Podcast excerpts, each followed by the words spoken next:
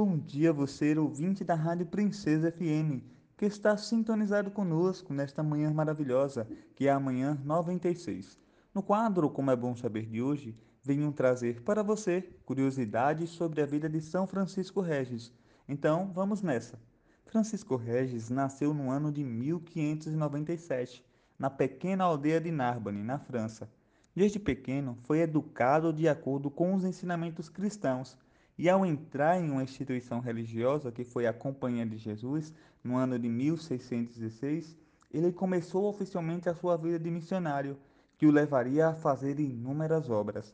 Apesar de querer levar a palavra de Deus aos territórios franceses, seus superiores preferiram que ele ficasse, porque naquela época a França tinha terminado as guerras de religião, que acabaram de dividir o país entre católicos e protestantes.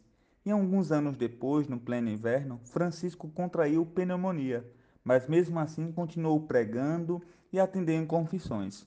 Porém, por conta da gravidade da doença, no decorrer dos dias ele não resistiu, e aos 43 anos de idade, no ano de 1640, Francisco Regis vem a falecer. E mais tarde, pelo seu exemplo de santidade, o Papa Clemente XII o canonizou no ano de 1737 que os santos e santas da Igreja Católica neste tempo de esperança nos estimule cada vez mais nesta caminhada de fé. E amanhã estarei de volta aqui com você com mais curiosidades com o quadro Como é Bom Saber.